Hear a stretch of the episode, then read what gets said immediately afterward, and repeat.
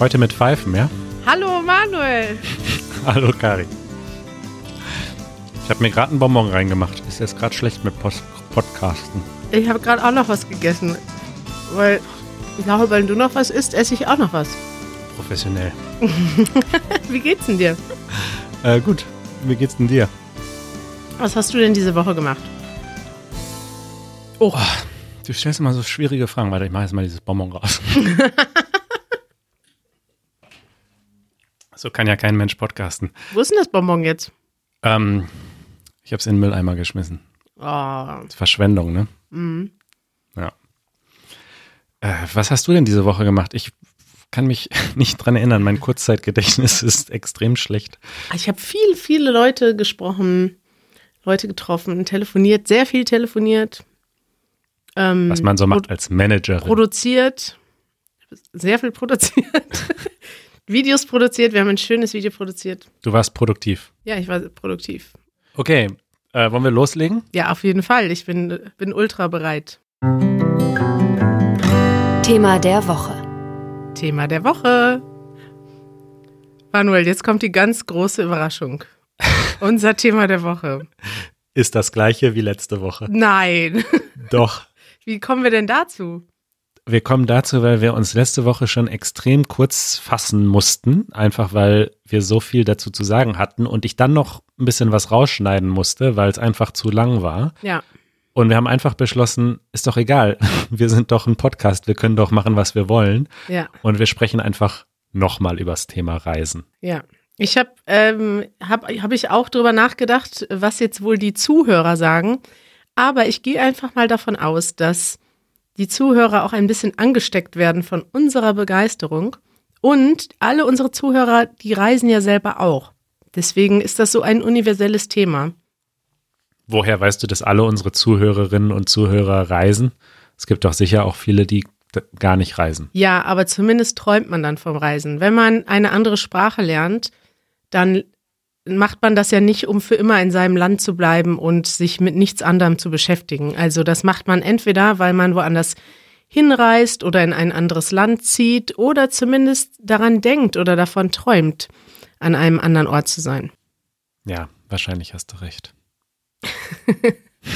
es sei denn, man muss Deutsch lernen. Das passiert natürlich auch, ne? Dein, deine Frau zieht nach Deutschland, dein Mann zieht nach Deutschland und jetzt musst du mit und musst die Sprache auch lernen.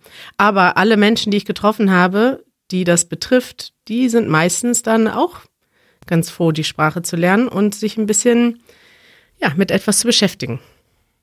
Ja, das könnte sein. Ich frage mich, ob es Leute gibt, die diesen Podcast hören, die so Deutsch lernen, wie ich damals in der Schule Französisch gelernt habe. Also so reiner Zwang und es ist halt ein Schulfach und ich muss es lernen. Aber hast du aber das nicht eigentlich gewählt? wollte ich es gar nicht. Ich habe es gewählt, aber nur weil mir Latein noch schlimmer vorkam. Das ist interessant, ja. Das, ich glaube, das würde unsere Zuschauer interessieren. Welche Sprachen lernt man in Deutschland in der Schule? Bei uns, ich konnte tatsächlich in der fünften Klasse, also mit zehn Jahren, äh, konnte ich wählen zwischen Englisch und Latein. Zwischen Englisch und Latein. Ja, krass, ne? Und Ja. es gibt, es gab einige Leute, die haben erst Latein gelernt und dann Englisch und haben Was? Englisch a- erst angefangen mit 13 oder so. Was ist das denn für eine Schule? Ja, das ist krass. Aber ja, das war unser humanistisches Schiller-Gymnasium. Okay. Aber heute gibt's das nicht mehr, weil heute lernen die Schüler schon im- in der Grundschule, also schon mit sechs oder sieben Jahren Englisch. Ja, da weiß ich auch nicht, was ich davon halte. Ja, richtig so. Je früher, desto besser. Ja, wenn es spielerisch ist und Spaß macht, aber wenn sie da irgendwie gleich Vokabeln pauken müssen, man soll auch eine Kindheit haben, finde ich. Aber wieso assoziierst du denn Sprachenlernen mit etwas Negativem? Das ist genau das Ding. In meiner gesamten Schulzeit war es etwas total Negatives, weil es ein Zwang war und weil ich diese Schulbücher gehasst habe mit ihren bescheuerten Comics und blöden irgendwie Vokabellisten und weil ich zwar auch nette Lehrer hatte, aber auch Lehrer, die halt einfach stumpf runter referiert haben. Und ich habe erst richtig Spaß am Sprachenlernen entwickelt nach der Schule, als ich gelernt habe, weil ich es wollte und weil ich in den Ländern leben wollte und als ich mir meine eigenen Methoden entwickelt habe. Ja. Ja. Das macht Sinn. Ja. Wir hatten auch teilweise Lehrer in der Schule, die selber die Sprache gar nicht konnten. Also die Ja, mit so einem krassen Akzent Englisch und Französisch Ja. gesprochen haben, dass du dachtest, okay, das ist ja nichts, was man, was erstrebenswert ist, dass ich mal so Englisch spreche wie, wie dieser Lehrer. Das war bei uns auch so. Ich kam aus dem Austauschjahr in den USA zurück nach der 11. Klasse und mit mir waren noch vier oder fünf andere, die auch ein Austauschjahr gemacht hatten in England, in den USA, in Australien. Und wir haben irgendwie alle besser Englisch gesprochen als unsere Lehrerin plötzlich. Also zumindest was den Akzent betrifft, aber zum Teil hatte ich schon auch das Gefühl, was die Grammatik betrifft. Und das fand ich einfach irgendwie peinlich. Und ich finde, ja, also ich will da jetzt keine individuellen Lehrerinnen oder Lehrer bashen, aber ich glaube, vielleicht, weiß ich nicht, sollte da die Hürde größer sein. Ja, aber du brauchst natürlich auch viele Lehrer. Und damals, die Leute sind ja dann in den 70ern oder 80er Jahren ausgebildet worden. Da gab es auch noch nicht so viele Möglichkeiten wie heute. Ne? Ich glaube, heute, die Leute, die heute Lehrer werden, die haben dann auch selbst schon mal im Ausland gelebt. Ja, ja, das stimmt. Ja, Thema Reisen. Meine erste Frage an dich Ja. ist, ähm, oder mein erstes Thema ist die Geschenkkultur in verschiedenen Ländern. Und mir ist sowas schon ganz krass aufgefallen, weil ich nicht nur selber gereist bin, sondern auch viele Gäste schon empfangen habe. Und da wollte ich dich einfach mal fragen, hast du schon viele Geschenke bekommen? Und wenn ja, was war das verrückteste Geschenk, was du je bekommen hast? Das ist eine wirklich gute Frage. Und ich glaube, ich habe da nicht so eine, ich habe da keine große Story zu. Nee. Interessant. Ich bin auch schlecht im so Geschenke mitgeben oder Geschenke, also gerade so Gastgeschenke, wo man das Gefühl hat, es soll jetzt auch was mit der eigenen Heimat zu tun haben oder so. Da fällt mir immer nur Kinderschokolade ein oder oder irgendwie so, so deutsche Schokolade oder Gummibärchen und so, dann gehen mir immer schon die Ideen aus. Ja. Ich bin da einfach nicht so gut drin. Und ich glaube nämlich, dass Deutsche insgesamt ganz schlecht da drin sind. Also wir haben eine ganz schwache Geschenkkultur oder manchmal gar keine Geschenkkultur. Es gibt Länder oder Kulturen, da schenkt man was, wenn man als Gast kommt. Also wenn jemand zu, zu dir als Gast kommt, bringt er was mit. Und es gibt auch Länder, wo du etwas bekommst, wenn du, ähm, also wenn du zu Gast bist. Das heißt, Hm. ähm, ja, in Deutschland macht man beides nicht. Es gibt so ein bisschen die Tradition, wenn ich jetzt zum Beispiel, also zumindest bei meinen Eltern und so ist das, ich bin jetzt zum Kaffee eingeladen, ich bin abends zum Essen eingeladen, dann bringe ich eine Flasche Wein mit. Genau. Ja. Genau. Das, in Deutschland bringt man eine Flasche Wein mit. Und das finde ich auch gut, weil die Flasche Wein kann man dann gemeinsam trinken. Die kann man trinken. Und ja, ich bin eh kein Fan von Geschenken. Also ja. Ja, Es gibt aber, es gibt aber Länder, wo es erwartet oder wo man einfach ganz viele äh, Geschenke mitbringt. Und zwar selber, wenn man reist und wenn man auch ähm, jemanden empfängt. Und ich finde das äh, sehr interessant. Und ich glaube, die, die äh, Kulturen, wo das am ausgeprägtesten ist, ist, ähm, sind die arabischen Länder, aber auch in ganz Asien ist das eigentlich so. In ja, in äh, Lateinamerika kenne ich mich nicht so sehr aus. In Afrika ist das auch in vielen Orten so. Und ich habe immer das Gefühl, wenn ich irgendwo reise, ich habe da immer ein schlechtes Gewissen, weil ich bringe nichts mit und die Leute kriegen auch bei mir nichts. Und ich denke immer, ich habe zu Hause, ich habe mehrere Kisten von Geschenken und ich muss regelmäßig Geschenke wegwerfen. oh nein. Was echt ein bisschen das darfst peinlich du doch ist. nicht sagen. Das ist, das muss man doch geheim halten. Ja, aber das ja, weiß ja keiner von wem. Nein, aber es sind einfach zu viele Geschenke und ich weiß nicht mal mehr, von wem ich was bekommen habe. Und das ist einfach, Da brauchst du eine Wahn- App für, um das zu organisieren.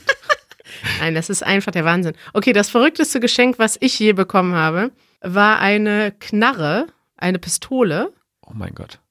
äh, in einem Bilderrahmen. Also ein goldener Bilderrahmen mit Glas und dahinter gibt es eine Pistole mit Diamanten drauf, also keine echten natürlich, sondern Plastikdiamanten.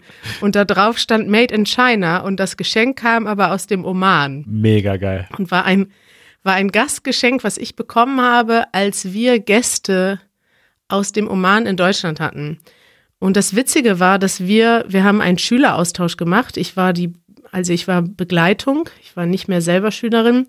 Wir sind da hingefahren mit zehn Schülern, waren zehn Tage oder 14 Tage im Oman und ich musste mir einen extra Koffer kaufen, um die ganzen Geschenke mit nach Hause zu nehmen, weil ich habe mehrere Uhren geschenkt bekommen. Ich habe ein, Sä ein Säbel geschenkt bekommen, ein, ja, mehrere Klamotten, Kostüme, Umhänge. Einen habe Säbel, wie geil. ich hab allein für Janusz, Janusz war ja gar nicht dabei, für Janusz hatte ich eine komplette, also eine komplette Kleidung, eine traditionelle omanische Kleidung bekommen und ein Säbel und ein Hut und ein Gewand. Und ich habe mehrere Tassen bekommen. An jedem Ort, wo wir waren, haben wir was geschenkt bekommen, als Erinnerung an die Stunde, die wir verbracht haben. Und das waren dann Tassen, wo mein Name drauf stand, da waren Stifte, wo mein Name eingraviert war. Ja, mehrere, mehrere Uhren habe ich geschenkt bekommen. Und es war einfach völlig verrückt. Und als die Leute dann zu uns gekommen sind, Haben sie nichts bekommen. haben die dann auch nochmal Geschenke mitgebracht. Natürlich haben die nichts bekommen. Sie waren ja in Deutschland. das tat mir ein bisschen leid, aber ja, Oh Mann. finde ich sehr, sehr witzig. Hast du noch nie irgendwie ein Geschenk bekommen, als du irgendwo warst? Oder Okay, ich sag dir jetzt die Wahrheit. Ich habe auch schon super oft so kleine Geschenke bekommen. Ah, zum Beispiel das letzte, an das ich mich erinnern kann, war, als ich in Costa Rica äh, zu Besuch war bei der Familie von einer Easy German Zuschauerin, habe ich einen, ich glaube, wertvollen Geldschein bekommen von der vorherigen ähm, Währung, die es da gab. Aha. Also so einen alten Geldschein. mhm. Ähm, und den habe ich auch definitiv noch. Aber das eigentlich Peinliche, was ich nämlich sagen will, ich habe auch schon oft so kleine Geschenke, kleine Gastgeschenke bekommen.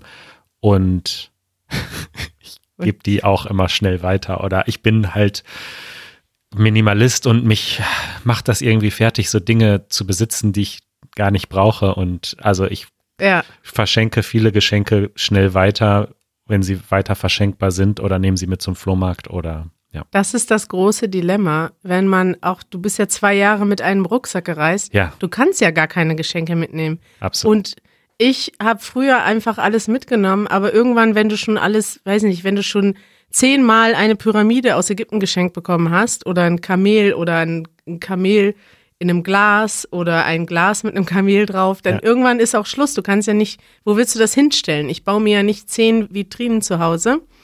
Und das ist einfach krass, weil gleichzeitig weiß ich, dass das einfach mega unfreundlich und unhöflich ist, wenn ich jetzt sage, dass ich diese ganzen Geschenke gar nicht alle behalten kann. Aber rein praktisch geht es nicht. Ich habe mehrere Kisten mit Geschenke, mit Geschenken.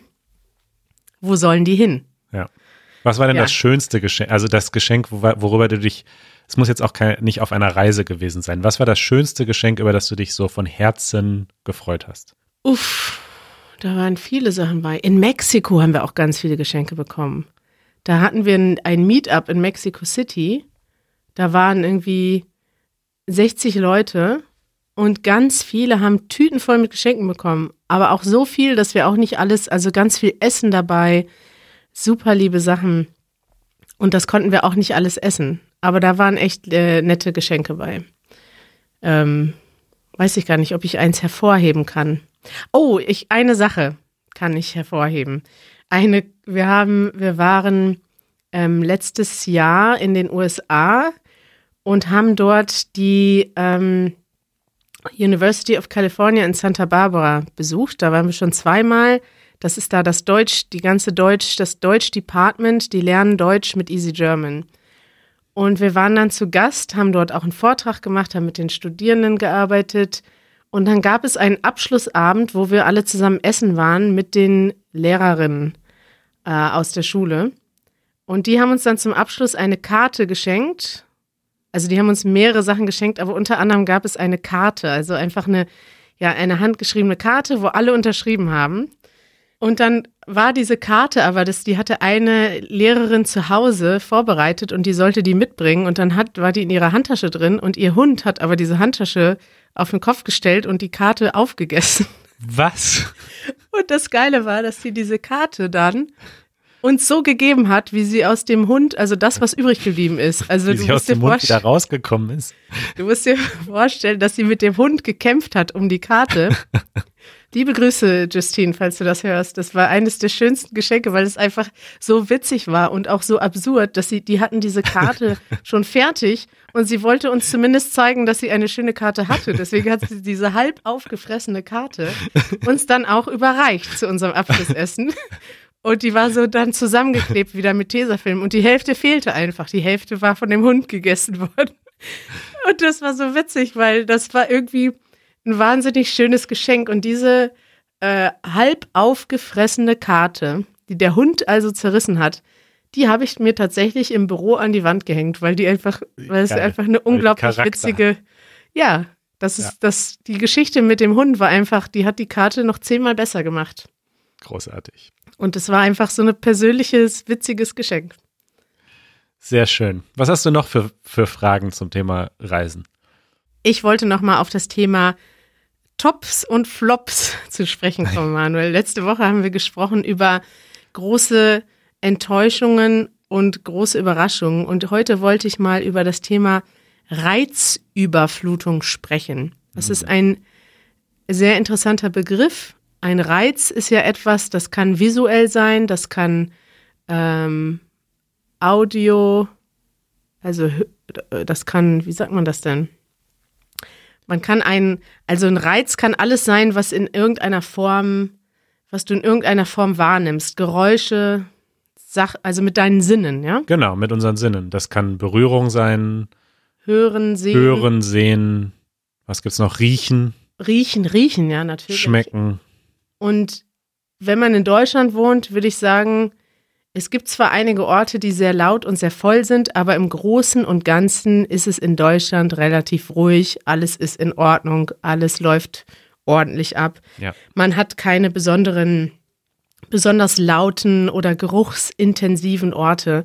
Und wenn man in andere Länder kommt, gibt es manchmal Orte, die einen total überfordern, weil es so viele Reize auf einmal gibt. Absolut. Und da wollte ich dich mal fragen, was ist denn ein Ort, den du mal wahrgenommen hast, der für dich zu viel war? Also zu viel an Reizen. Ja, ja, da gibt es einen, einen Ort und das ist so der Klassiker. Ich glaube, die meisten Menschen, die schon mal da waren, wissen, was ich meine. Und äh, das ist Indien. Indien ist ein Wie, sehr großes. Ein Indien ist ein sehr, sehr großes Land und es gibt ein definitiv. Ort namens Indien. Genau, es gibt äh, sehr große Unterschiede. Ähm, ich habe meine Reise im äh, Süden von Indien begonnen, in Kerala.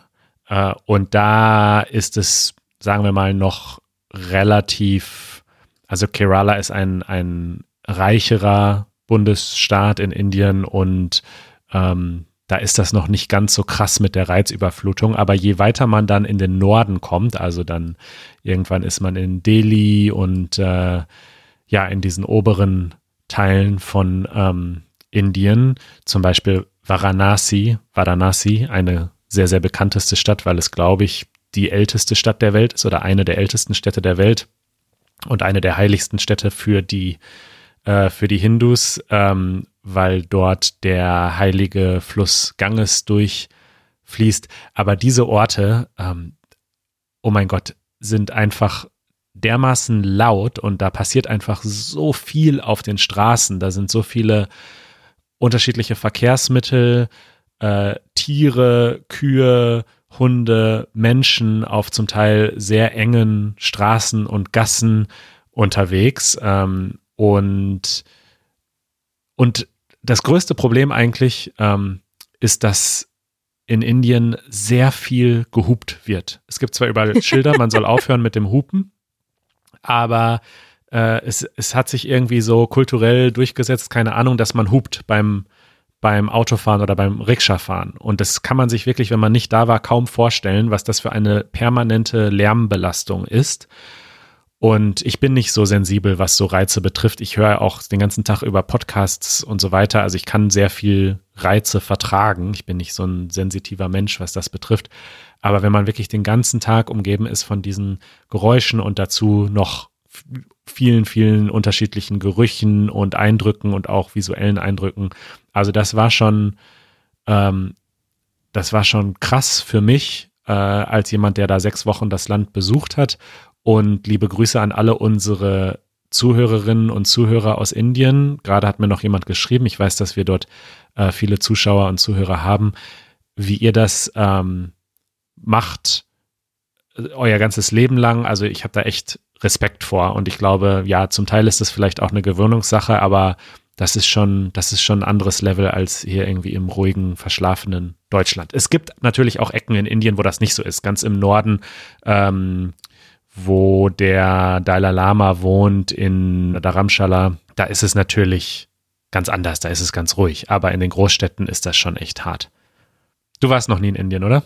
Ich war noch nie in Indien, aber das hat mich gerade erinnert, als ich zum ersten Mal in ähm, Ghana war. Ja. Ich war da nur zweimal, aber als ich zum ersten Mal da war, das war auch, glaube ich, mein zweiter Besuch in Afrika überhaupt. Und da war ich ähnlich äh, überfordert. Und wir haben dann irgendwann, wir saßen, glaube ich, insgesamt gefühlt 80 Prozent des Tages im Stau, weil wir immer von Ort zu Ort gefahren sind und die Straßen sind einfach voll mit Autos und Mopeds. Und wir haben dann abends gesessen und mal versucht, bis fünf zu zählen, ohne dass gehupt wird. Und es ja. ging einfach nicht. Also selbst um Mitternacht, wo eigentlich nicht mehr so viel los sein sollte, wird immer noch so oft gehupt, dass du, irgend, egal wo du bist in der Stadt, es wird immer gehupt zu jeder Sekunde. Ja. Okay, letztes Thema. Ah ja, ich wollte dir aber noch was Positives. Jetzt sind wir schon wieder nur am Meckern. Wir sollen ja nicht nur meckern. In der letzten Folge auch schon. Ich habe das Gefühl, wir sind beide, wir sind zwei Reisebegeisterte, aber heben eigentlich nur die ganzen negativen Seiten hervor. Ja, wir sind halt deutsch, ne? Ja. Und Deutsche meckern gerne. Da habe ich übrigens nachher noch eine schöne Geschichte. Ähm, das, ich möchte jetzt eine positive Sache hervorheben. Ja. Was mir total gefallen hat letztes Jahr. Mein Top-Ort und äh, das ist ganz komisch, weil das ist auch ein Ort der potenziell, der potenziellen Reizüberflutung, hat sich aber als totale positive Überraschung herausgestellt, und zwar die U-Bahn in Tokio. Ein Ort, also die bevölkerungsreichste, einer der bevölkerungsreichsten Regionen der Welt. Tokio, die Städte, die da noch drumherum liegen, das leben ja irgendwie, weiß ich nicht, 30 Millionen Menschen. Alle fahren jeden Tag U-Bahn. Und da gibt es ja U-Bahn-Bahnhöfe, wo jeden Tag ein paar Millionen Menschen durchlaufen.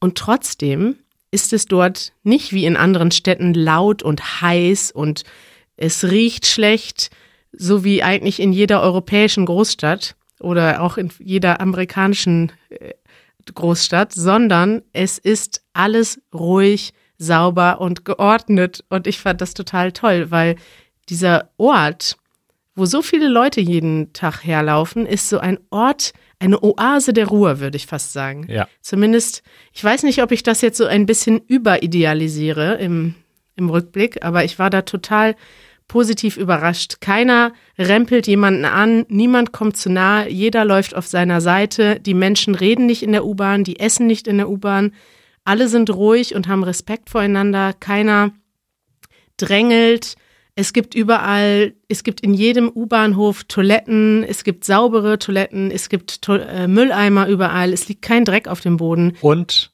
ganz wichtig, liebe Grüße an Immanuel, ich bin mir ziemlich sicher, es gab sogar WLAN. Es gibt natürlich WLAN in der U-Bahn.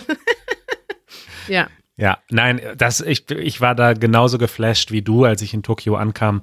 Ähm, in Berlin sind die U-Bahn-Fenster zerkratzt, weil die Leute da irgendwelche Gemälde drauf kratzen und die die Sitze sind natürlich aus Plastik, weil man da irgendwie jeden Samstag und Sonntagmorgen die Kotze irgendwie wegwischen muss von den ganzen Feiernden vom Vorabend. Und, äh, und in Tokio sind es keine Plastiksitze, sondern Sofas. Also ich kann es wirklich nicht anders beschreiben als mhm. saubere, schöne Sofas, auf denen man da sitzt in der U-Bahn, weil die Leute so vorsichtig damit umgehen und so leise und respektvoll sich verhalten. Und das ist definitiv einfach eine, eine kulturelle Sache. Das ist so tief verwurzelt in der japanischen Kultur, dass man aufeinander Acht gibt und den anderen respektiert. Und ja, das, ich teile das total. Und ich glaube, so eine Großstadt wie Tokio könnte auch gar nicht funktionieren, wenn die Leute sich nicht so verhalten würden. Also es ist ja so, es sind ja so viele Leute und dass man da nicht ständig mit irgendwem zusammenprallt, liegt einfach nur daran, dass die Leute so umsichtig sind. Ja, andere Großstädte funktionieren ja auch. Aber wenn ich jetzt zum Beispiel in London oder in New York in die U-Bahn gehe, das ist halt, natürlich ist das da auch positiv. Das hat ja einen urbanen Flair, wenn man da in die ja. U-Bahn geht. Aber wenn ich mir, ich erinnere mich, ich war zum Beispiel in, dieses Jahr in London zum ersten Mal seit sehr langer Zeit. seit meiner Jugend. Und da sind wir U-Bahn gefahren. Und ja, ich habe später haben mir Leute gesagt, das ist nicht auf jeder Linie so, aber wir sind auf einer Linie gefahren. Da war es so laut, dass du keine Musik hören konntest. Also wenn du Musik gehört hast auf voller Lautstärke, hast du trotzdem die Musik nicht gehört, weil diese, diese Bahn so ja. laut war in dem Tunnel und alles hat geklappert, als würde gleich die U-Bahn auseinanderfallen. Und du denkst einfach, wie kann das sein? Ja. Hier ist irgendwie eine der Hauptstädte, eine der wichtigsten Metropolen der Welt und du denkst, hier fällt gleich alles auseinander. Das ist ganz cool in Mexiko-Stadt. Da fährt die U-Bahn auf Reifen, also wie ein Auto sind das so Gummireifen. Ja. Nicht, nicht quasi wie eine Schiene Eisen auf Eisen, sondern, oder Stahl auf Stahl, ich weiß gar nicht, was ist das, ähm, sondern Gummireifen auf einer Schiene und dadurch ist die viel ruhiger als andere laute U-Bahnen. Ah, Jetzt ärgere ich mich, dass ich in Mexiko-Stadt nicht U-Bahn gefahren bin. Ja. Ja. Gut, das war unser Reisesegment. Ach, das war unser Reisesegment schon. Okay. Ja, ich weiß nicht, vielleicht hast du ja noch ein Thema. Ich, können wir noch mal einmal so, so ganz generell versuchen herauszustellen, warum wir gerne reisen? Also was, was ist eigentlich das Schöne am Reisen für uns? Warum reist du gerne? Wir haben so viel gesagt, dass es auch anstrengend ist und dass viele nervige Sachen passieren und so weiter. Warum sind wir denn solche Reisefans? Also du willst, dass wir jetzt mal was Positives sagen? Zum Abschluss. Finde ich gut. Okay, ich sag dir, zum Beispiel dieses Jahr ist das Jahr, wo wir, glaube ich, am wenigsten gereist sind von den ganzen letzten Jahren. Und eine Sache, die uns, also Jan und mir aufgefallen ist, die wir total vermissen, ist, wenn wir uns an dieses Jahr zurückerinnern, dann haben wir das Gefühl, dass, also abgesehen von den zwei, drei kurzen Reisen, die wir gemacht haben, dass einfach alles schnell super vorbei war und alles also wir erinnern uns an nichts Besonderes mehr. Wenn ich jetzt nicht durch meine Fotos gehen würde, würde ich gar nicht wissen, was ich an jedem Tag gemacht habe. Ja. Und wenn du auf einer Reise bist, dann hast du jeden Tag so viele neue Bilder und Eindrücke. Und diese Bilder bleiben dir im Kopf. Du hast ein ganz anderes Erinnerungsvermögen. Und plötzlich ist, also sage ich mal, eine, eine Woche auf Reisen, ist, fühlt sich wie ein Monat an. Und ein Monat zu Hause fühlt sich wie eine Woche an. Das liegt einfach daran, dass du viele neue Informationen und Bilder wahrnimmst und das allein ist für mich schon ein Grund zu reisen. Mal abgesehen davon lernst du auch noch viel über dich selbst, viel über andere Menschen. Du bekommst eine neue, ich bekomme eine neue Motivation für meine Arbeit. Ich bekomme neue Perspektiven, die mir bei der Arbeit helfen. Ich habe so viel von meinem Verständnis davon, was Easy German ist und was wir machen wollen und warum wir das machen, hat sich total geändert durch meine Reisen. Aber ja, alleine wegen dieser Erinnerungen und einfach weil es das Leben viel reicher macht, in dem Sinne, dass ich mich an, an jede Minute erinnere und an jeden Ort habe ich ein Bild abgespeichert und ein Gefühl und vielleicht eine Emotion. Und das ist, das ist es allein schon wert. Ja. Für mich ist es eigentlich genau das Gleiche, nur dass ich es aus einer anderen Perspektive beschreiben würde. Du beschreibst es so ein bisschen aus dem, aus der Perspektive sozusagen nach dem Reisen hat man die Erinnerungen von, vom Reisen. Und bei mir ist es so, dass ich mich beim Reisen einfach unglaublich lebendig fühle. Also ich mag auch die Routine und nach meiner zweijährigen Weltreise habe ich mich gesehnt nach einem festen Ort, an dem ich wieder eine Routine habe und ich jeden Morgen aufwache, frühstücke und dann einen Schreibtisch habe, an dem ich arbeiten kann mit Internet und nicht erst alles organisieren muss. Also ich mag das auch. Aber dann nach einer Zeit fehlt mir einfach wieder diese Unsicherheit. Ich, ich möchte dann eine Zeit lang nicht diese Routine haben und ja, und wenn man an fremden Orten ist und Menschen kennenlernt, die ganz anders sind und sich ständig auf neue Sachen einstellen muss und die, es ist einfach ein Abenteuer und in diesen Momenten fühle ich mich so lebendig. Also ich denke dann so, wow, ich lebe und ich bin auf, also es klingt so, es klingt so total kitschig irgendwie, aber es klingt perfekt. Ich fühle mich dann einfach richtig lebendig. Ja. Das finde ich richtig, richtig schön. Ja, das geht mir auch so und das passt ganz gut als Überleitung zum nächsten Segment. Eine schwierige Entscheidung.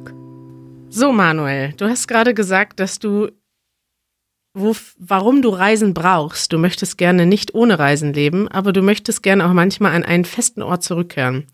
Und jetzt kommt die schwierige Entscheidung. Würdest du lieber nie wieder dein Land verlassen können oder nie wieder länger als eine Woche an einem Ort sein dürfen? Wow. Na, das ist aber eine schwierige Entscheidung.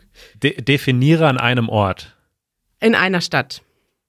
Okay, also ich könnte sozusagen dann ganz normal reisen wie bisher, aber ich müsste sozusagen jede Woche umziehen von Berlin nach Hamburg, nach München, nach auch in ein anderes Land. Ja. Ich könnte nie länger als eine Woche an einer Stadt bleiben. Aber ich könnte sozusagen immer eine Woche in Berlin leben, dann eine Woche in Hamburg, dann eine Woche in Berlin. Oder geht das nicht? Das geht auch, ja. Du bist ganz schön speziell. Dann würde ich das machen. Ja. Dann würde ich schauen, dass ich hoffentlich ähm, das mir erlauben kann, zwei Wohnungen zu haben, nämlich tatsächlich eine in Berlin und eine in Hamburg und eine Bahncard 100, mit der man so viel Bahn fahren kann, wie man will. Aha. Und dann würde ich einfach immer eine Woche in der Stadt wohnen und eine Woche in der anderen Stadt und könnte dann trotzdem noch reisen. Es wäre ein ziemlich dekadentes Leben, für das man viel Geld braucht, aber das wäre sozusagen mein Wunsch. Aber es hat ja auch negative Seiten, weil dann kannst du ja nirgendwo, du hast nirgendwo eine richtige Routine. Du hast nirgendwo, ich meine, du hast natürlich zwei Freundeskreise, aber was ist denn mit einem festen Job und einer Beziehung? Das alles wird ja leiden. Ja, aber das geht schon. Also zwischen Berlin und Hamburg pendeln machen viele Leute. Das geht schon. Okay. Also da fände ich es jetzt schlimmer zu sagen, ich bin für den Rest meines Lebens in Deutschland gefangen und kann nie mal in ein anderes Land fahren. Ja, ist interessant, sich das vorzustellen, weil wenn ich mir überlege, wie Janusz aufgewachsen ist, der hat sein ganzes Leben lang, also sein größter Wunsch wegzugehen, war, dass er überhaupt mal die Freiheit hatte. Ja. Weil in, so wie er aufgewachsen ist in Polen, durfte man gar nicht überall hinreisen. Also man durfte nur in die anderen Länder der Sowjetunion reisen. Ja. Und das war's. Dann ist er ausgebrochen, ist nach Deutschland gekommen und ist für den Rest seines Lebens in Deutschland geblieben. Und in seinem Büro geblieben. ja, in seiner Küche, genau. Cool. Äh, cool, okay. Ausdruck der Woche. Ausdruck der Woche. Das ist etwas, was mir beim Transkribieren auch wieder aufgefallen ist. Und zwar sagen wir ziemlich häufig ne ne? und manchmal sagen wir nee. Und da habe ich am Anfang gar nicht gewusst, wie ich das schreiben soll. Mittlerweile bin ich dazu übergegangen, ne mit einem e zu schreiben und also ne und nee mit zwei n e. Ich glaube, das ist auch so die Konvention.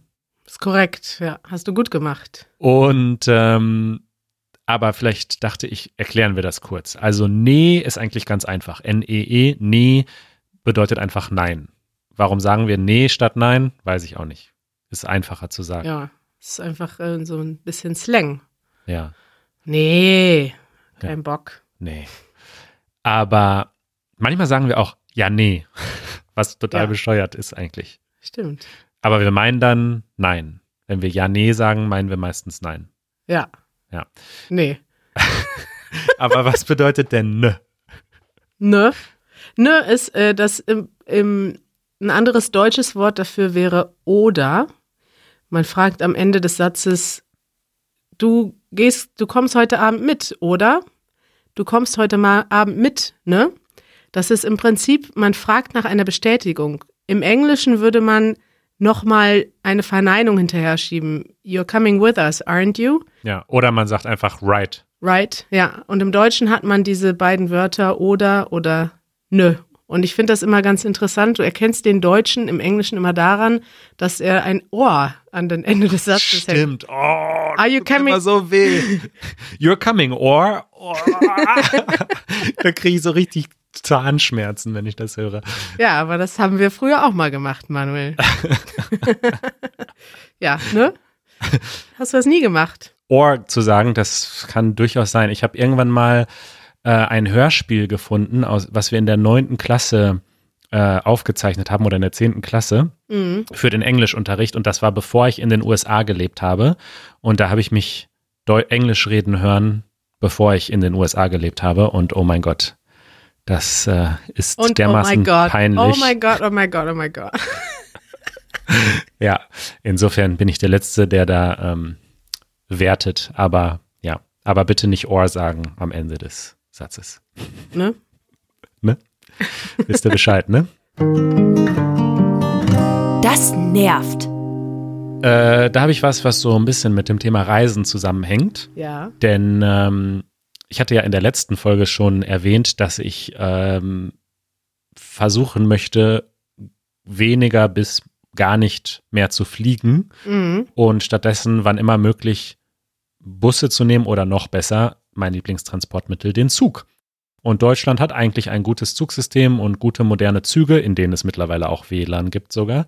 Und ähm, Aber das einzige Problem ist, und da schimpfen alle Deutschen drüber, aber da schließe ich mich jetzt einfach an, dass sie halt leider immer zu spät sind, also ständig Verspätung haben.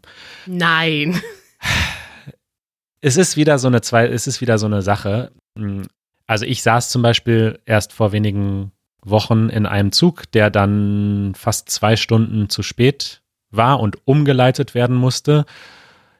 Und ich habe auch in der Schweiz gelebt und ich weiß, dass in der Schweiz, okay, ist ein kleineres Land und so weiter, sind andere Voraussetzungen, aber trotzdem in der Zei- Schweiz kommen die Züge nie zu spät. In der Schweiz sind die Züge einfach pünktlich. Echt? Ja, und es ist sogar so, ich habe ja in Basel gelebt, an der Grenze. Da kommen viele Züge aus Deutschland und fahren dann in der Schweiz weiter.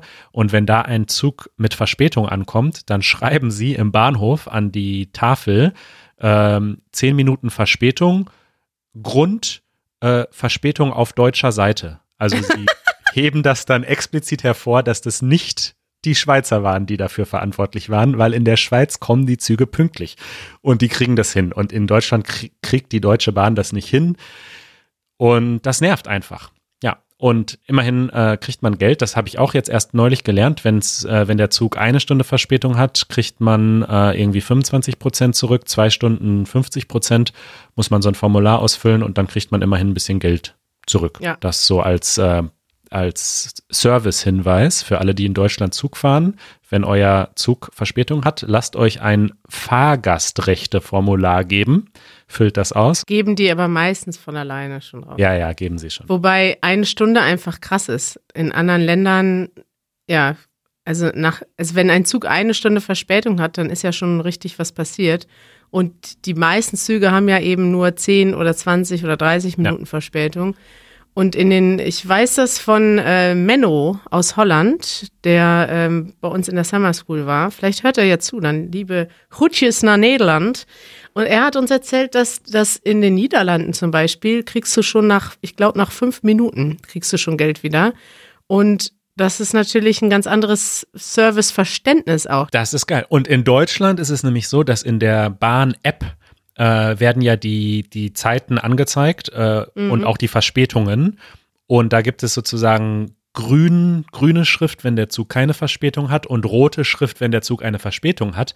Aber wenn der Zug unter fünf Minuten Verspätung hat, ist die Schrift immer noch grün, weil sie sozusagen sagen, unter fünf Minuten ist keine Verspätung, was ja schon Quatsch ist. Stimmt, ja. Ja. Ja, manchmal hat man Pech. Wir hatten auch letztens einen Zug, der war irgendwie, der war angezeigt, halbe Stunde Verspätung. Und dann sind wir unten in die Wartehalle gegangen. Da gab es so einen Wartebereich, haben uns da hingesetzt. Ich habe immer mal wieder auf die App geguckt und da stand immer noch 30 Minuten. Auf der Anzeige stand 30 Minuten. Und irgendwann waren die 30 Minuten rum oder es war 25 Minuten. Und plötzlich kam der Zug doch 10 Minuten früher. Es hat aber keiner durchgesagt. Und ja, ich gucke ja nicht die ganze Zeit auf die App. Dann haben wir tatsächlich unseren Zug verpasst, der eine halbe Stunde zu spät war, aber dann doch plötzlich 10 Minuten früher. Das hat mich gene- genervt. Ja. Aber weißt du, das ist auch alles nicht so wichtig. Nee. Und jetzt noch aber eine Anekdote und ich hoffe, die unsere Hörerinnen und Hörer in Indien sind mir nicht böse. Aber in Indien ähm, hatte ein Zug, den ich genommen habe, äh, 23 Stunden Verspätung. Aber er kam. Er kam dann tatsächlich, wir sind da nochmal ins Hotel gegangen und haben eine Nacht drangehangen und der Zug, der gebuchte Zug kam 23 Stunden zu spät. Die Züge fahren halt auch einfach einmal komplett durch das ganze riesige Land da. Ne? Also Ja. kann schon mal passieren, dass es dann ein bisschen Verspätung gibt. Und in Japan kommen die Züge keine Sekunde zu spät. Ja. Wenn da ein Zug eine Minute zu spät ist, entschuldigen die sich. Weil eine Minute ist schon eine, ja. eine Verspätung. Das ist schön. Das ist schön. Manuel, ich habe eine äh, tolle Geschichte, eine schöne Geschichte dieses, diese Woche. Und zwar, folgendes ist passiert.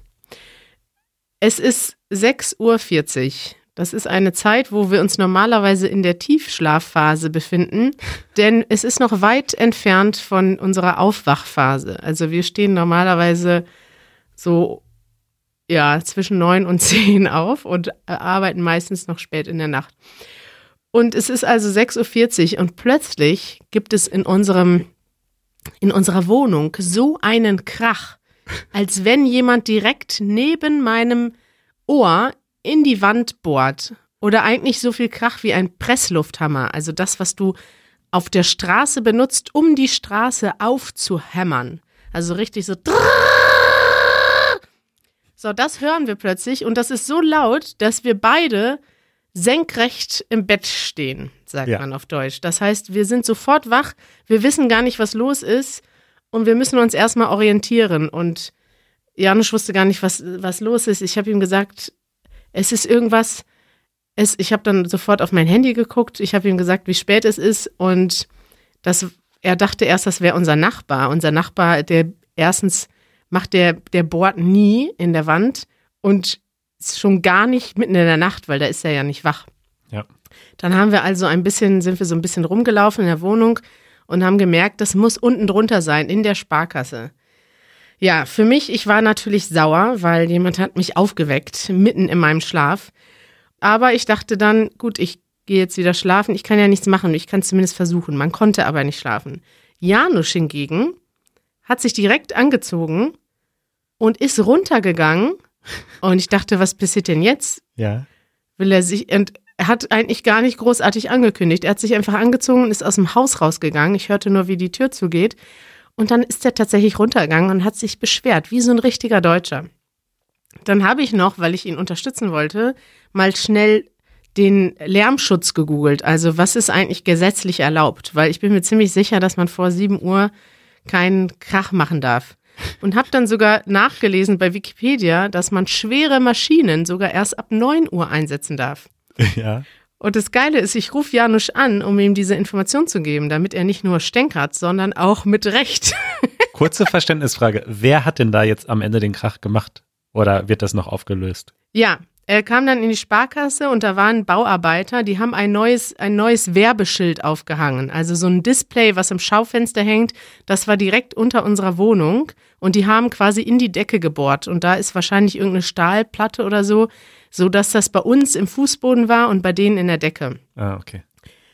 Und die haben die Bauarbeiter um einfach geholt, bevor die Bank aufgemacht hat, damit sie dann die Bankmitarbeiter nicht stören, offensichtlich. Ist natürlich ökonomisch schön gedacht. Der Bankbetrieb wird nicht unterbrochen, aber man hat überhaupt nicht an die Nachbarn gedacht. Und ich rufe also Janusz an, er nimmt auch ab, aber er nimmt ab, während er schon die Menschen anschreit. Und ich höre nur, ich höre durchs Telefon, wie er die Bauarbeiter durch das Fenster anschreit. Hören Sie sofort auf, das ist Lärmbelästigung. Sie sind jetzt sofort leise, sonst rufe ich die Polizei. Und ich dachte, wie witzig Oh, ist das denn? Janusz ist jetzt so deutsch geworden, dass er mit der Polizei droht. Und dann habe ich noch einen draufgesetzt. Dann habe ich, dann, dann hat der Janusz mit mir gesprochen. Da meine ich so, ja, pass auf, Janusz, es gibt da sogar ein Gesetz. Ich schicke dir mal einen Screenshot per WhatsApp. Dann ist er in die Bank reingegangen, die hatten aber gar nicht auf. Da war nur ein Security. Er hat dann an der Bank angeklopft am Eingang, bis der Security rausgekommen ist und hat den Security äh, auch angeschrien und hat ihm gesagt, hat ihm dieses Handy vor die Nase gehalten und mit dem Screenshot von Wikipedia und hat gesagt, hier ist das Gesetz.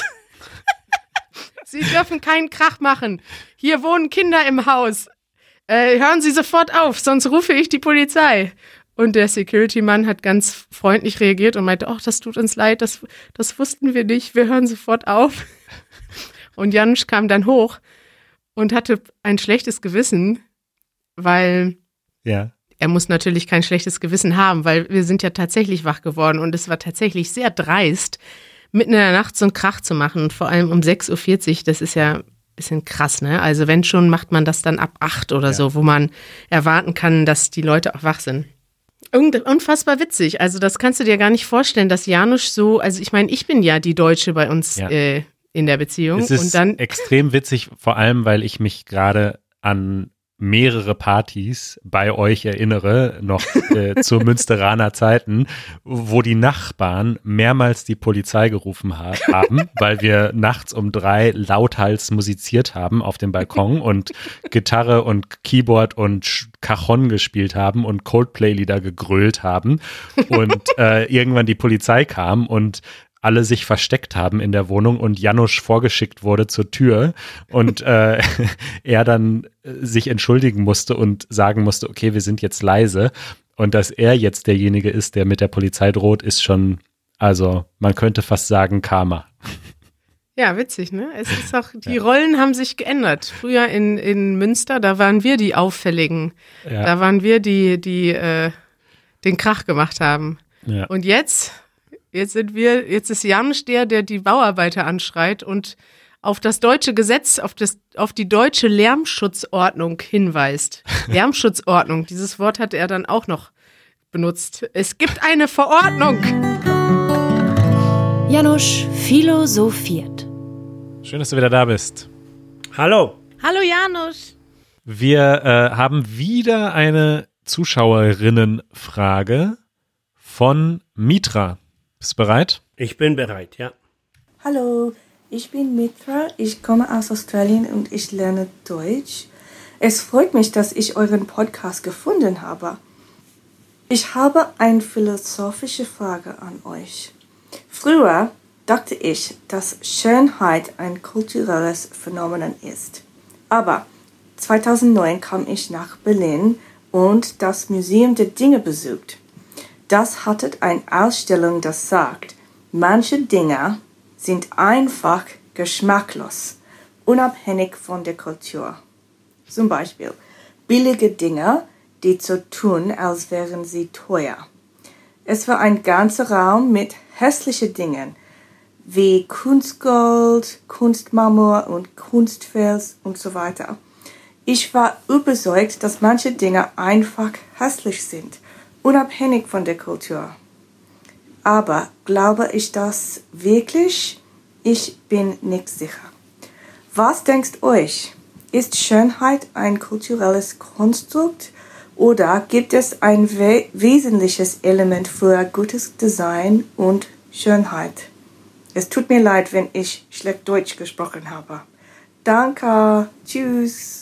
Oh, dein Deutsch war sehr schön, Mitra. Und Ja. die Frage ist total schwierig. Und, und sehr passend, weil wir haben ja vorhin schon über Geschenke geredet in verschiedenen Kulturen und das hängt ja alles ein bisschen zusammen. Wa- Was ist schön und was ist ästhetisch? Ist das ein kulturelles Phänomen oder gibt es so etwas wie eine allgemeine Schönheit, die einfach für alle gilt? Janusz, was ist dein Urteil? Okay, heute können wir wirklich darüber alle zu dritt diskutieren, weil ich habe keine ausgeprägte Meinung darüber. Ich habe auch kaum ähm, nachgedacht darüber. Das Ästhetik, muss ich ganz ehrlich sagen, interessiert mich nur auf so einem äh, ganz normalen Amateur äh, Level, äh, an, an dem wir uns alle treffen. Ja? Aber ich denke, die Frage ist tatsächlich kompliziert, weil die Antwort ist eine Mischung aus verschiedenen oder von verschiedenen Aspekten. Und äh, auf der einen Seite ist das, was wir als schön empfinden, mit Sicherheit beeinflusst von unserer eigenen lokalen Kultur und von unseren lokalen äh, Räuchern und auch von dem, was wir brauchen. Also wir werden die ganze Schönheit im sexuellen Sinne schon sowieso erstmal ausklammern, weil das ist eine ganz völlig andere Geschichte.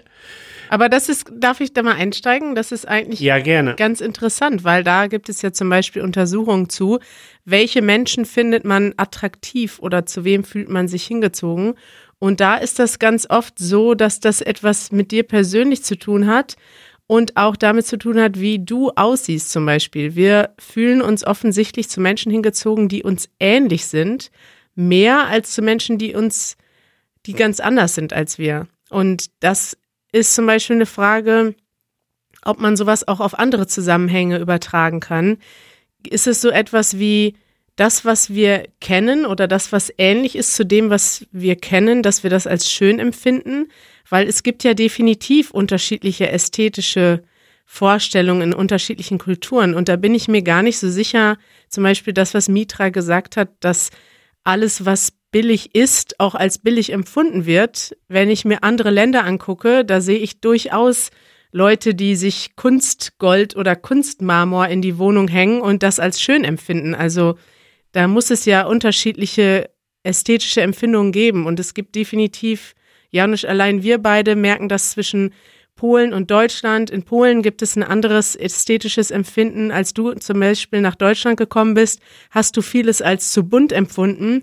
Als ich zum ersten Mal nach Polen gekommen bin, habe ich vieles als zu grau empfunden. Also das sind doch Sachen, an die wir persönlich einfach anders gewöhnt sind, weil wir so aufgewachsen sind, oder? Ja, mit Sicherheit. Ähm, mm, allerdings, ich glaube, dass bei diesem Thema interessant, es wäre interessant danach zu denken, was verbindet uns. Ähm, also was macht etwas schön oder hässlich in allen Kulturen, unabhängig von diesem lokalen, von der lokalen Färbung. Ja, aber gibt es da was? Symmetrie. Symmetrie. Ich glaube, ich habe mal gelesen, dass wir Gesichter, die extrem symmetrisch perfekt sind, als attraktiv empfinden und dass so perfekte Symmetrie ein, ein universelles Schönheitsideal äh, ist. Mhm. Interessant. Das glaube ich nicht so ganz, weil wenn ich schon perfekte äh, Symmetrie höre, das hört sich doch ganz schrecklich äh, an. Ich glaube, eine Schönheit hat auch immer ähm, ihren eigenen Charakter und da ist da, da wäre die perfekte Symmetrie geradezu abstoßend. Also sagen wir, es gibt so etwas wie eine universelle Schönheit, die alle Kulturen überwindet, oder ist es am Ende eine kulturelle Frage?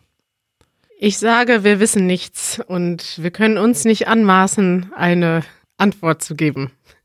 Ja, ähm, ich glaube aber, und mein Glauben ist auch nicht fundiert, ich habe es nicht studiert, ich habe die richtigen Argumente, habe ich nicht, aber mein Glaube, mein Instinkt sagt mir, äh, wir, alle Menschen, so sehr wir auch verschieden sind auf der lokalen Ebene, so sehr sind wir auch sehr, sehr ähnlich und gleich äh, quasi als Naturphänomen.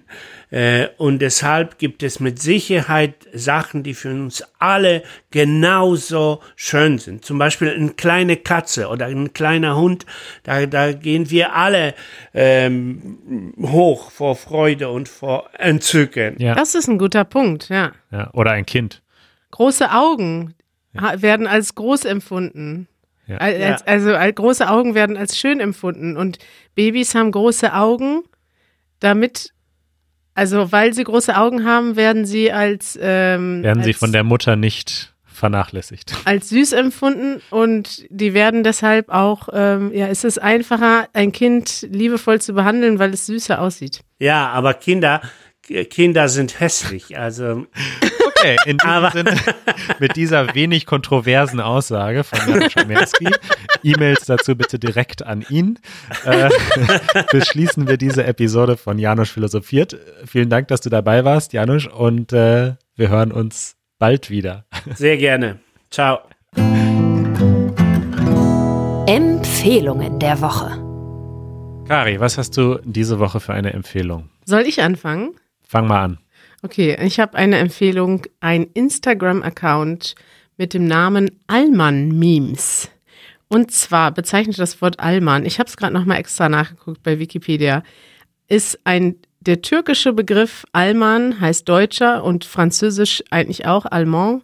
Also Alman heißt Deutscher und ist ein Begriff, der im deutschsprachigen Raum in der Regel für Bio-Deutsche benutzt wird.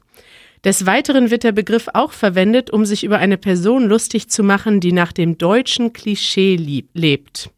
Also Menschen, die typisch deutsch sind, die bezeichnet man oft, also lustigerweise, als Allmann. Also ein typischer Allmann ist jemand, der Kartoffeln isst, äh, Socken in Sandalen trägt oder immer auf die Ordnung hinweist zum Beispiel. Und da gibt es einen ganzen Instagram-Account mit Allmann-Memes, wo sich Leute darüber lustig machen, über Situationen im Alltag, die so passieren, wenn ein Deutscher dabei ist. Und das kann ich nur empfehlen, wenn man Lust hat, an der deutschen Kultur oder über Deutsche zu lachen, ähm, dann kann man sich mal den Account angucken und herausfinden, was so typisch deutsch ist. Und ja. Ja, der ist wirklich großartig, dieser Account.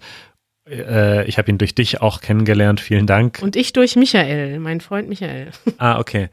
Äh, es sind viele Witze und Memes dabei, die man, glaube ich, erst dann versteht, wenn man wirklich äh, ein bisschen sich in der deutschen Kultur schon auskennt. Aber ja, es funktioniert natürlich auch umgekehrt. Man kann dadurch kennenlernen, was uns selbst peinlich ist. Also ich finde es gut, wenn Deutsche sich über Deutsche lustig machen und das passiert auf diesem Instagram-Account. Ich, ich sag mal ein Beispiel. Äh. Da, da habe ich jetzt schon mehrere Memes zu gesehen. Deutsche freuen sich, also Deutsche beschäftigen sich gerne mit dem, was auf ihrer Straße passiert. Also jetzt nicht, wenn du auf einer riesigen Straße lebst, ja, auch, obwohl auch dann. Aber es ist so ein bisschen typisch deutsch, dass man die Nachbarn beobachtet und ähm, auch guckt, was die machen und guckt, ob auf der Straße alles in Ordnung ist. Und da gibt es zum Beispiel hier gerade ein Meme von einer Katze, die guckt aus der, die guckt aus dem Fenster und darüber steht Allmanns, wenn jemand direkt neben ihrem Auto einparkt. Ich verlinke das. Ja. ja, Deutsche beobachten, wie ein, wenn ein anderer auf der Straße neben ihrem Auto einparkt, dann guckt der Deutsche kritisch aus dem Fenster und will gucken, ob nicht das Auto aus Versehen beschädigt wird und ob da alles ja. in Ordnung ist. Und ja, da gibt es viele von solchen Situationen, wo die Leute einfach gucken, was die Nachbarn machen und nur schauen, ob jemand vielleicht gegen die Regeln verstößt oder was Schlechtes macht. Ja, ja. Perfekt. Ähm, meine Empfehlung diese Woche ist wahrscheinlich auch schon sehr bekannt, hat mit dem Thema Reisen zu tun und zwar Free Walking Tours. Gibt es mittlerweile fast in jeder halbwegs großen Stadt auf mhm. der Welt. Ähm, und das Prinzip ist einfach, dass man eine Stadtführung bekommt, die aber kostenlos ist und man dann aber trotzdem Geld bezahlt, aber freiwillig. Und zwar also Trinkgeld sozusagen gibt. Man kann sozusagen so viel bezahlen, wie man möchte, theoretisch auch gar nichts. Als jemand, der mehrere Jahre lang äh, Free Walking Tours gegeben hat, ich war selbst nämlich ähm, ah, ja? äh, Stadtführer in Basel mit Free Walking Tours Basel, die ich extrem empfehlen kann. Eine richtig tolle kleine, aber feine Gruppe von Menschen, hauptsächlich Frauen, ich war der einzige Mann, ähm, die halt jede Woche Stadtführungen anbieten und das komplett kostenlos machen und man gibt halt am Ende so viel Geld, wie man hat oder wie es einem wert ist. Und das kann man überall auf der Welt machen und ähm, gerade zum Thema Reisen, meine Erfahrung ist, dass diese Stadtführungen fast immer die besten sind. Äh, nicht, weil sie kostenlos sind, sondern weil sie gemacht werden von Leuten, die es wirklich machen wollen, die es als Hobby nebenbei machen, nicht als Hauptberuf und die richtig äh, Enthusiasmus mitbringen und Lust daran. Und so war es bei mir auch. Und das möchte ich allen Reisenden empfehlen, ähm, einfach immer zu googeln, Free Walking Tours und dann die Stadt. Und dann oft gibt es auch mehrere unterschiedliche Gruppen und dann eine solche Tour zu machen. Besonders in Basel in der Schweiz, wenn man da mal sein sollte. Cool. Da gibt es aber mittlerweile auch schon einige große Anbieter, oder? Die sowas ja. quasi, also das sind ja nicht alles private kleine Organisationen. Das stimmt, ja. Da in Basel war das extrem cool, weil wir wirklich einfach nur acht oder zehn Leute waren und das so unter uns ausgemacht haben und wir waren gar nicht so besonders organisiert. Wir haben uns einmal im Monat getroffen und den Terminplan abgesprochen. Ich weiß, dass das in Berlin schon ziemlich kommerzialisiert ist. Da muss man sich extra bewerben und ein Video machen und man muss dann in der kostenlosen Tour die kostenpflichtigen Touren bewerben. Also es ist eigentlich nur eine Werbung für andere Touren, während bei uns einfach alle Touren kostenlos waren. Das stimmt schon. Das kommt ein bisschen auf die Stadt an, aber ja, meistens sind sie trotzdem gut. Lied der Woche. Manuel, ich bin wieder dran mit einem Lied der Woche. Und mein heutiger Song kommt von Felix Kummer, den du vielleicht auch kennst, und zwar als Sänger der Band Kraftklub. Ah, okay. Ich wusste nicht, wer es ist, aber Kraftklub kennt man natürlich. Kraftklub kennt man, ist eine bekannte deutsche Band. Die machen eher so, wie würde man das bezeichnen? Punkrock, ja, oder Ja. Ja. äh, Rockmusik im weitesten Sinne. Eine sehr äh, populäre Band und auch, ja, gefällt mir auch. Die Musik mag ich auch äh, ganz gerne. Und der Sänger von dieser Band, Felix Kummer, der hat aber auch ein Solo-Projekt und ist auch als Sänger und Rapper unterwegs und hat jetzt vor kurzem ein, ähm, ja, ein Album rausgebracht, das heißt Kiox und hat dieses Album ja alleine rausgebracht und ist darauf vorwiegend als, als äh, Rapper zu hören. Und daraus möchte ich einen Song empfehlen aus diesem Album. Und zwar heißt der 9010. 9010 war die ehemalige Postleitzahl von ähm, Chemnitz. Chemnitz früher auch bekannt als Karl-Marx-Stadt in der DDR. Und er redet damit darin über seine Vergangenheit und über seine Jugend in Chemnitz äh, wenn man schon länger in Deutschland gewohnt hat oder früher in Deutschland gewohnt hat, es gab irgendwann eine Postleitzahlenänderung. Das war irgendwann in den 90er Jahren, glaube ich. Da früher gab es nämlich vierstellige Postleitzahlen, heute gibt es fünfstellige.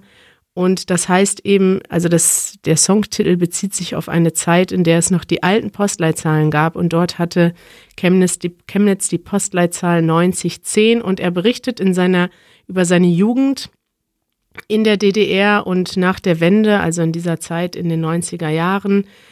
Und es ist ein sehr interessanter Song, also erstmal ein schönes, schönes Lied überhaupt, aber dadurch, dass es auch auf Deutsch ist, ist es vielleicht auch interessant für Menschen, die Deutsch lernen und auch historisch interessant, denn es handelt eigentlich von der typischen Jugend von Jugendlichen in Chemnitz zu dieser Zeit und berichtet dort eben ja, vieles, was sich verändert hat, manches auch, was sich negativ verändert hat. Er redet darüber, dass sie früher oft von, ähm, von Nazis, von Neonazis auf der Straße angegriffen wurden, was das bedeutet hat für ihre Zeit, ähm, für ihre Jugend. Und ja, ein Song, den ich sehr empfehlen kann und der in Deutschland auch relativ populär war in diesem Jahr.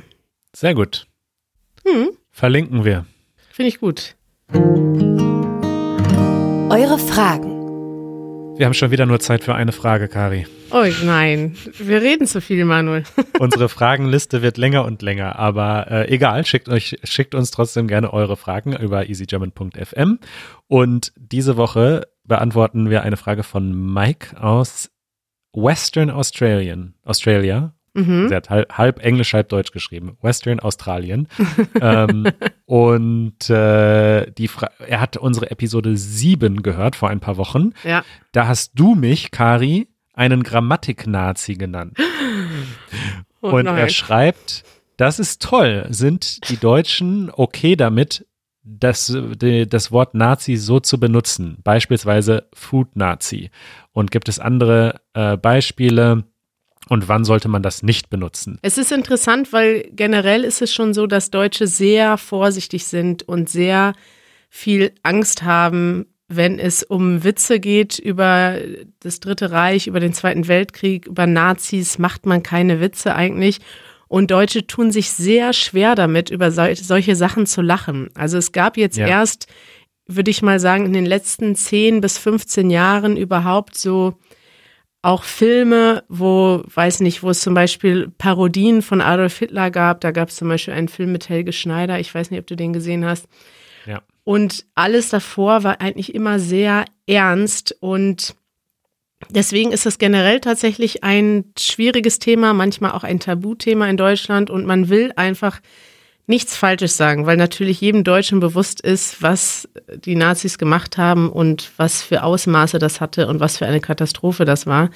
Auf der anderen Seite, und das ist ganz interessant, dann immer sowas im Kulturclash zu sehen, haben natürlich, ist Humor auch eine Art und Weise, mit etwas umzugehen, was schrecklich war. Und es gibt auch, ja, es gibt einen gewissen Art von Humor. Also Humor ist eben auch eine Art und Weise, etwas zu verarbeiten. Und wenn man sich alle anderen Länder anguckt, in denen eigentlich die Menschen unter den Nazis gelitten haben, also die Länder, die eigentlich die Opfer waren des Zweiten Weltkriegs, da gibt es eine sehr ausgeprägte Kultur, wo man sich über Deutsche und die Nazis lustig macht. Äh, in England zum Beispiel, in Polen und in vielen anderen Ländern. Und ähm, ja, da ist ja. das dann was anderes. Ja, ich denke auch grundsätzlich muss man muss man und sollte man aufpassen, gerade in Deutschland, auch was zum Beispiel Vergleiche betrifft, also etwas mit dem Holocaust zum Beispiel zu vergleichen, äh, ist in den USA, wenn die Trump-Administration Kinder einsperrt, dann wurde das zum Beispiel von den Demokraten dort mit ähm, mit Konzentrationslagern verglichen. Das könnte man in Deutschland so nicht sagen, weil es als Verharmlosung gewertet wird von dem, was hier passiert ist. Ja. Und deswegen sollte man da sehr, sehr vorsichtig sein. Aber zu sagen, jemand ist ein Grammatik-Nazi, da ist allen klar, was das bedeutet, dass das einfach nur bedeutet, okay, du siehst das zu eng. Ja, genau. Deswegen nehme ich das auch nicht zurück, Manuel. was ist, ist äh, tut mir trotzdem ein bisschen leid. das ist okay. Kari. Ja. Es war nett mit dir zu sprechen, wie immer. Ich möchte gerne über dieses Thema demnächst mal eine ganze Sendung machen. Äh, Thema Nazi. Ja. Ja.